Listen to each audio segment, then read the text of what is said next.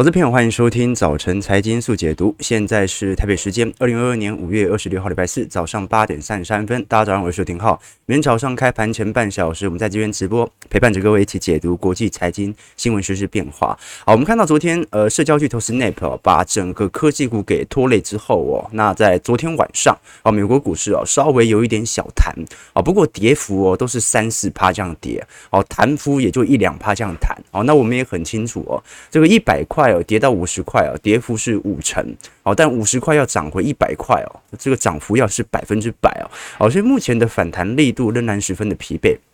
我们看到昨天，呃，传产股的道琼涨幅是比较小，两百点，但纳指和费半涨幅大概都有一点五趴左右哦。那我们最为先关注的一项消息啦，哦，就是昨天晚上哦，联总会正式所公布的五月份的会议纪要。好，那这一次会议纪要其实跟市场大多数预期的差不多。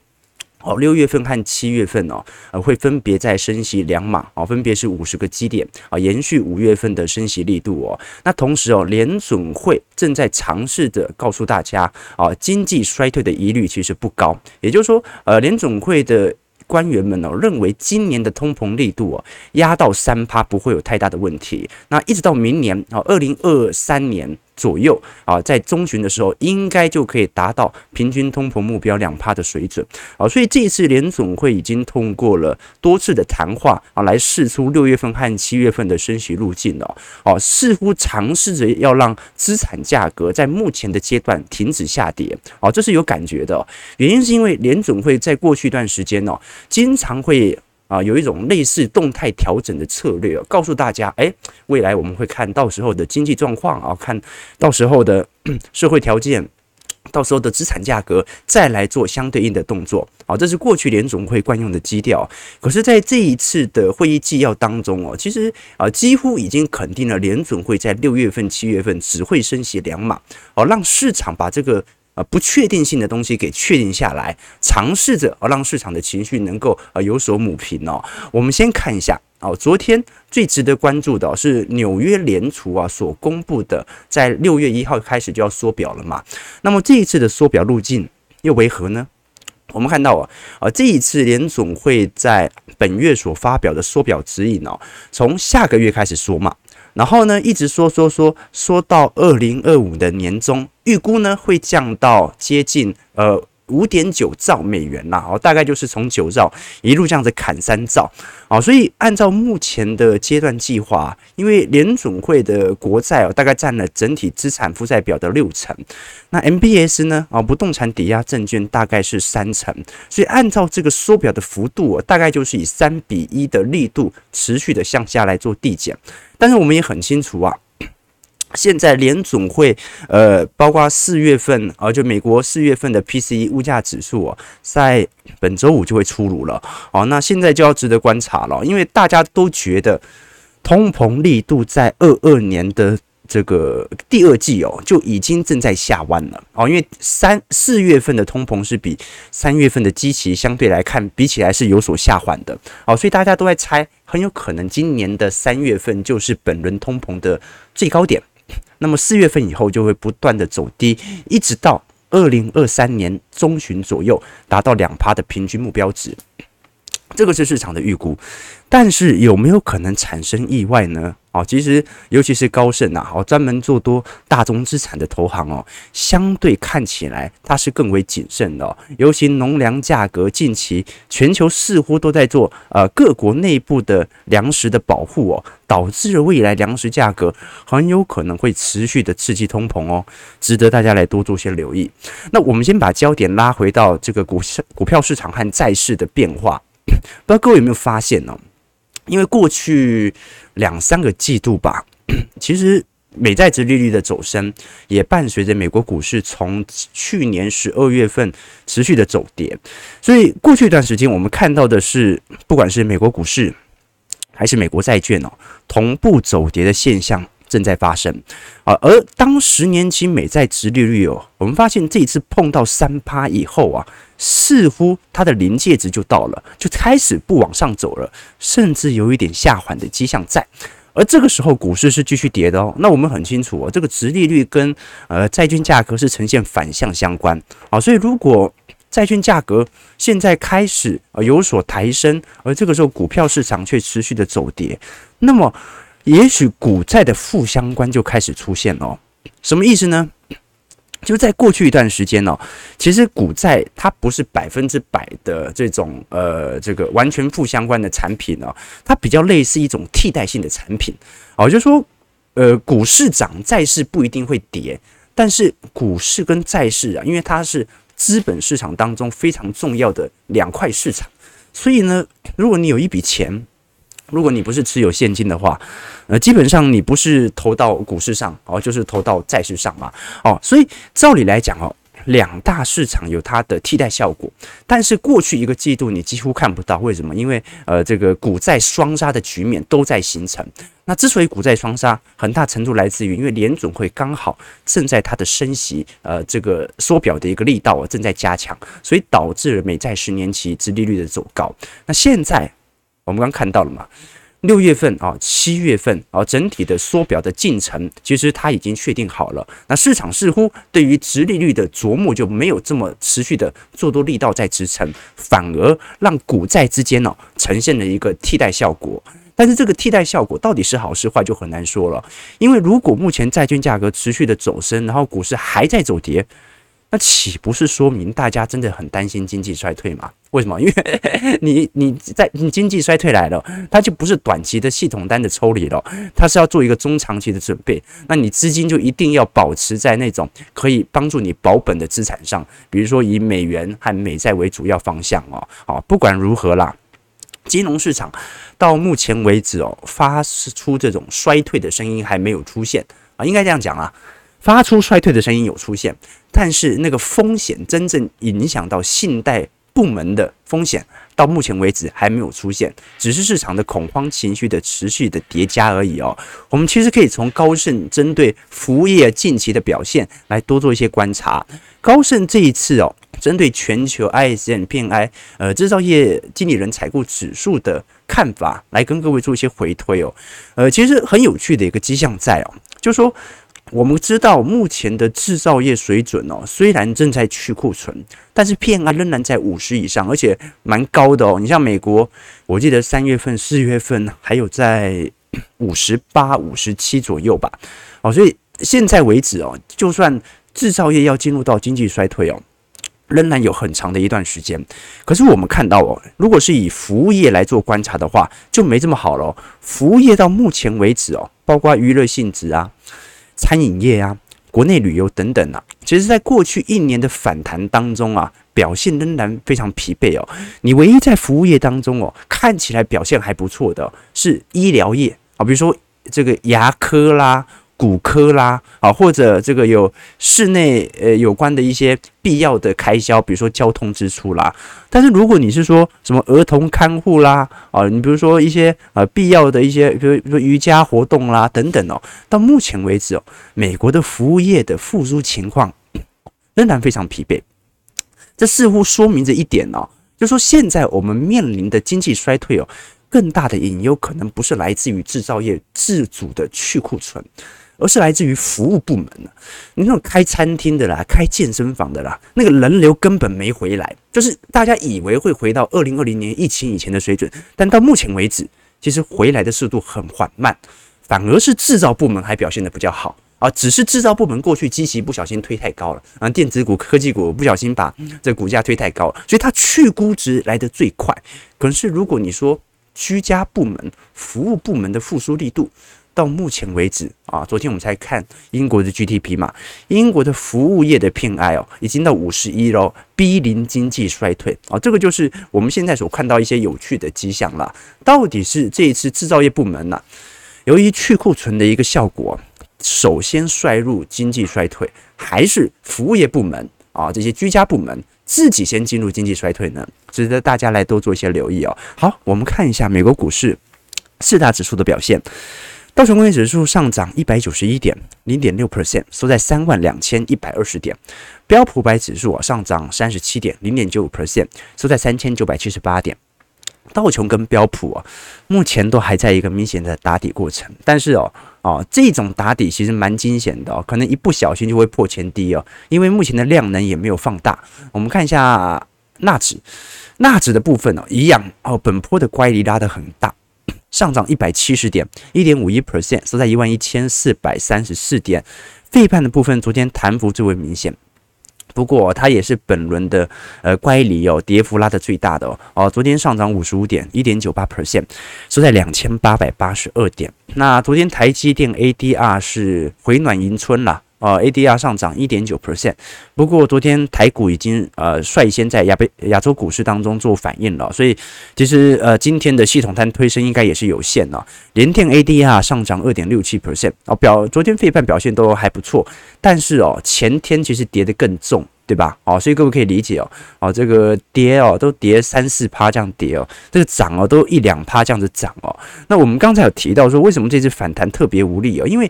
不管是股市还是债市，我们看到整个美国资本市场的情况啊，有一点流动性枯竭的状况发生哦。我们看到这张图表，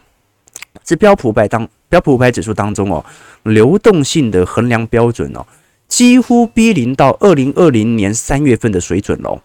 哦这个很意外，也就是说现在的情形其实比二零一八年当时的景气下行来的严重，那也可以理解了。啊。毕竟当时没有那么多的钱，而且当时还升息没，对不对啊？当时一八年景气都已经走皮了，然后鲍尔还升息，搞得他二零一九年被迫降息。那现在我们看到哦，什么叫做标普五百指数的流动性呢？这个流动性呢，它有很多方式可以衡量。呃，在股票市场当中哦，流动性你像是每天的成交量。啊，你像是啊，这个呃，不管你像台股啊，就大大台小台啊，它的口数，又比如说啊，这个低于买入价和高于买卖出价的股票的总和数哦，那这些都是衡量流流动性的标准。那我们看到这项指标正在高速的下滑，有几个原因哦，比如说可能是股市的监管呐啊，造成了这个市场上的量缩或者手续费的提升哦，但是到目前为止哦。SEC 哦，美国证监会都还没有针对美国股市有任何的具体的行为。那包括拜登的富人税，在过去一段时间他也没有正式的向法案进行提出，而且今年应该也不会过。所以现在我们看到。流动性下降，很有可能就是市场已经先反映联总会在六月一号正式要进行缩表行为，对于货币政策的紧缩所造成的事先的率先的反应。好，所以我们看到紧缩政策正在不断的呃释出哦。那在这种状态底下，就值得大家来多做一些观察了。就是说，量缩这件事情哦，是联总会最不愿意看到的。联总会不在乎急跌啦，啊，这股市本来就是有涨有跌，急跌一堆买盘支撑，那也 OK 嘛，啊，就代表的是重新的换手量嘛，啊，这联总会都可以接受，但联总会最害怕的就是流动性紧缩，就是如果这个市场上都没有人要交易，那么接下来就是投资停板。投资停摆，最后就会影响到实质经济的长年期的衰退。二零零八年就是这样子哦。好，所以联总会是特别害怕流动性的问题。那我们也可以从它在六月以后的缩表行为哦，来观察它的进度哦。其实市场上我们也感觉得很清楚啊。当时大家认为六月份可能会升息三码，那今年可能一路升到十码。可是现在预期稍微有点下调了，然后六月升两码，今年预估应该升八码。所以市场是有那种感觉，认为联总会下半年了，应该不会再紧缩的这么离谱。为什么？哦，因为你再紧缩下去啊，没人要跟你玩了。那你想要把这个没人要跟你玩的市场给它救起来，你要花很久哦。你要花二零零八年啊，一直到二零零二零一五年哦，所以你愿意冒这样的风险吗？啊，这就很有趣。当然，联总会它有更重要的职责，就是打压通膨嘛。但是我们还是可以从目前的终端消费市场的疲惫来做观察。好，那我们刚才聊到了整个美国股市的表现哦，这个有投资朋友好奇哦，说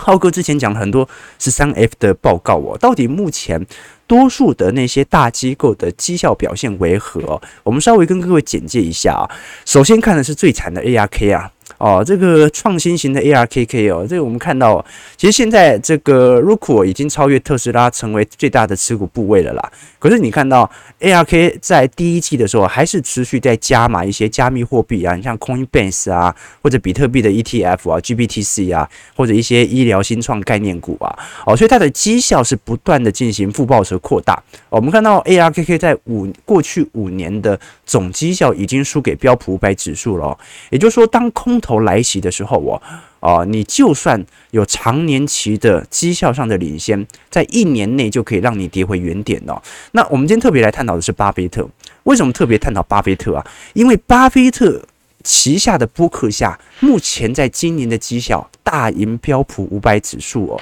那我们知道，其实过去大家会衡量波克夏的绩效，也总是会在空头市场的时候衡量。原因很简单啊，因为他所持有的股票哦，除了二零一六年以后建仓的苹果，大部分都是一些呃这个传产股或者一些稳定收息概念股，或者一些具有强大护城河的，但是没什么成长空间的这些相关的股票，所以通常都是泡沫破裂再来检视它的绩效即可。那我们看到，果然过去十年标普五百指数还是赢波克夏。但是，但是，波克夏在今年的绩效已经开始赢过标普百指数了。我们看到波克夏在目前持股的最大部位哦，其实还是很明显啦，哦，就是苹果啊，哦，美国运通啊，哦，等等，富国银行这一类相关的成长股票，它的部位其实没有太大变动哦。值得观察的是，他所买进的股票哦，你看到有像是雪佛龙、西方石油。惠普哦哦，所以大部分他所持有的股票，其实呃基本上在第一季度大幅加码的，大部分都是能源相关的概念股啊，你或者一些游戏概念股，比如说动视暴雪哦。那这些公司哦，其实对于它本身的绩效没有影响那么大。我们之所以看到波克夏在第一季啊没有输给标普百指数，是因为它最大的持股苹果占了四十二趴的持股哦，跌幅没有。相对大盘来的重，所以我们看到从今年第一季度以来的绩效啊，我们来做回测，波克夏 A 股啊，今年居然还是正绩效啊。那道琼已经跌十二趴，标普十七趴，纳指二十七趴，费半二十八趴啊。那如果是从去年十二月份的高点来做回推，那可能跌幅来得更大。但是不管如何，我们看到这个波克夏，它领先标普五百指数接近十八个 percent 哦。哦，这是一个哦非常明显的领先的一个情况哦。那很多投资朋友会好奇说，凭什么那些大投行都已经股价开始走跌了，那为什么波克夏的表现可以如此亮眼呢？原因很简单哦。第一点是苹果跌幅没有像其他全职股来的这么重，不像特斯拉，不像 ARKK。那另外一点呢，各位可能忘记了，波克夏从今年第一季开始哦，仍然持续的实施库藏股。好，所以它不断的把在外股数，呃，流通股数给收回啊。那你股数减少，市值不变的情况底下，股价当然会升高嘛。啊，所以各位还是要很清楚啊。第一季波哥现在有没有买股票？有，但是它的现金水位仍然处于历史的最高水平呐。啊，就是说他又买股票。但他还是不敢买太多，他还是觉得没有什么太多便宜的股票可以捡啊，所以，你看到非常有趣的迹象了啊，就是说呃，波克夏能够有现在在第一季亮眼的成就哦，其实跟他目前所实施的库藏股哦啊抽不开身啊，抽不开身哦。我们今天会跟各位导读一本书。哦，叫做《二十一世纪价值投资》哦，哦，这本书就是从巴菲特的导师哦格拉汉，一直到他的价值投资策略的形成哦，以及股票在估算内涵价值和安全边际的时候哦，啊，其实这本书已经算是再版的啦，很厚。它就是针对很多人对于呃波克夏，呃，很多人针对价值投资的思维的转变，以及其实这本书也有特别提到说，呃，这个价值投资本身自己的局限性。以前你看那个。呃，大陆人哦，在炒股的时候，哦常常会听到波克下的两论，哪两论哦？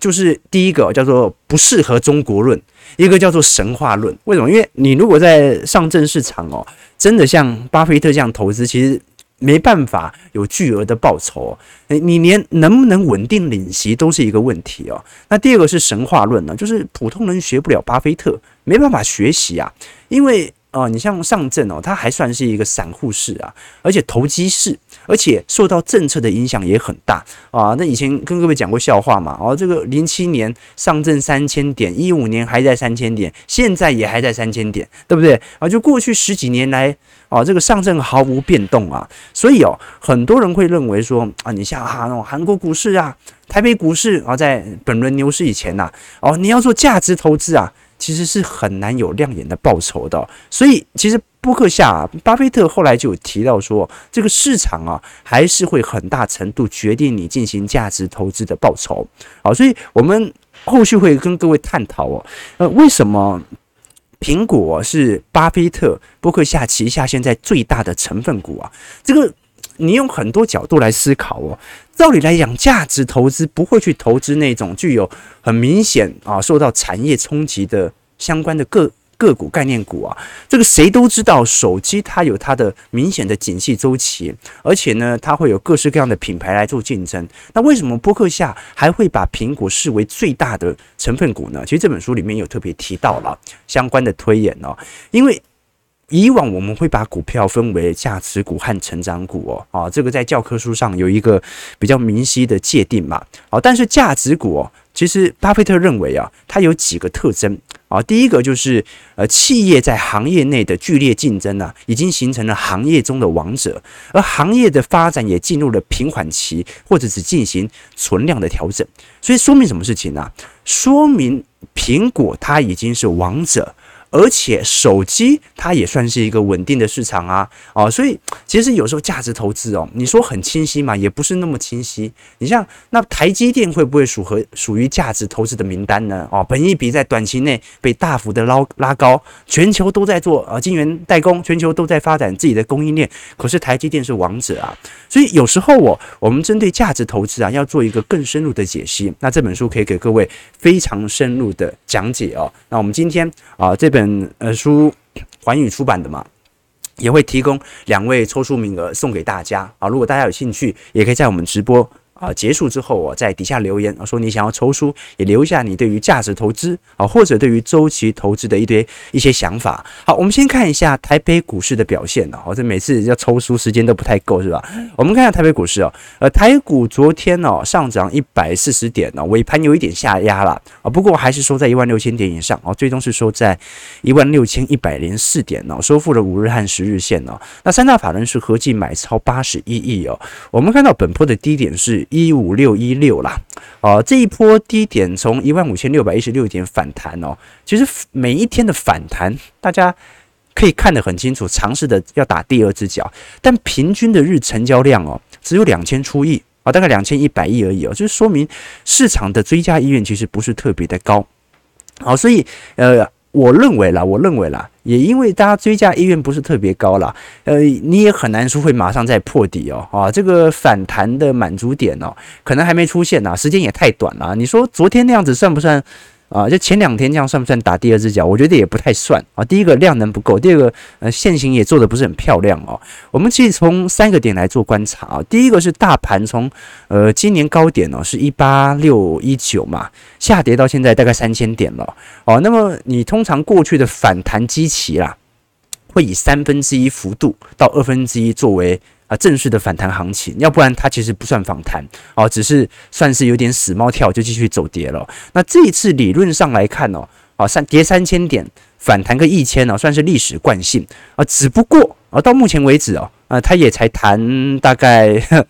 啊这个四五百点而已哦，哦，所以呃如果。你谈到一万六千五百点以上哦，我们才能够确切的说，本波的反弹行情的满足点到了哦。到时候如果还是空头趋势的话，那么就会有更新一波的一个下压力度哦。那再来是散户，其实在四月份真的有一点筹码松动的迹象。第一个从量能来看，有明显缩小；第二个，呃，我们昨天有跟各位提到，四月份的证券划拨余额哦，大幅减少了九百四十五亿哦，这是十二年来最大的减幅哦，说明。要么就是散户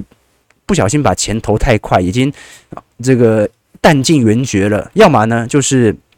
散户信心开始有所动摇了啊。不过，如果以散户筹码的融资余额啊，到目前为止啊，也仅仅减少六十亿而已哦，所以。可以说的一件事情就是，投机性的散户正在陆续离场哦，那存股型的散户持续在加码当中哦。好，这个是我们观察到的一个现象在哦。那台币哦，其实近期的走升格局，由于美元的走贬啊，仍然在持续呃这个增强当中哦。昨天台币收回到二十九点五块了哦。那我还是跟各位分享哦，就是说美元现在的升值格局不代表终结，但是升值的力度肯定。可能要回到季线或者年线格局哦，毕竟呢，美元过去你看这张图表是台币嘛，台币走贬的趋势这么明朗，那美元走升的格局也是一样明朗啊，所以啊，如果未来哦，美元的升值力度能够有所减缓的时候哦，啊，这个台币哦，在未来两到三年，你想要找到一个呃低点的话，可能就是。啊，最近一两个季度了，啊，观察一下后续的一个变化了。啊，其实近期呃高价股的跌势算是蛮凶猛的了。我们看，虽然看看到这个台积电涨幅一个 percent 哦，可是你有很多个股哦，已经跌破二零二零年当时的涨幅发行点了。我们看到，比如说稳懋哈，第三代半导体哦，哇，现在已经跌破二零一九年的收盘价了。好，所以其实目前整个台北股市哦。很多的股票都已经陆续明显的大型头部空头区间在哦，那这种大型空头区间哦，因为权值不像台积电这么大，它不代表着指数要跟随着中小型电子股啊或者这个相关的呃权值股一定要做一个大头部，然后永远不能翻身这样子哦，并不是这样来说，而是它的套牢量这么多，你盘的时间就要相对来的长啊，所以。对于台北股市哦，其实抱持着等待的角度来得更为重要。我比如说，最近玉山金在昨天召开法说会嘛，这次玉山金呢，我们看到玉山金算是在消金领域哦，具有呃强烈支撑的。那玉山金这一次的税后存益是四十三亿元哦，每股税后存益是零点三二块，股东权益报酬率下滑到八点八六 percent 哦，所以各位可以看得很清楚哦。啊，你想想看哦，EPS 它第一季才赚零点三二。我们假设四季都跟第一季赚的一样，那也才算一点二块多而已哦，几乎低于过去四年的平均水平哦。哦，所以就算有升息，对于玉山金的获利贡献其实并没有非常明显的放大，主要也是资产减损的问题哦，以及如果景气不好，那么市场倒债的可能性就会增加，对吧？哦，昨天我看到一个很有趣的画面哦，各位看一下近期玉山金的走势变化，啊，再对照一下玉山金的 logo，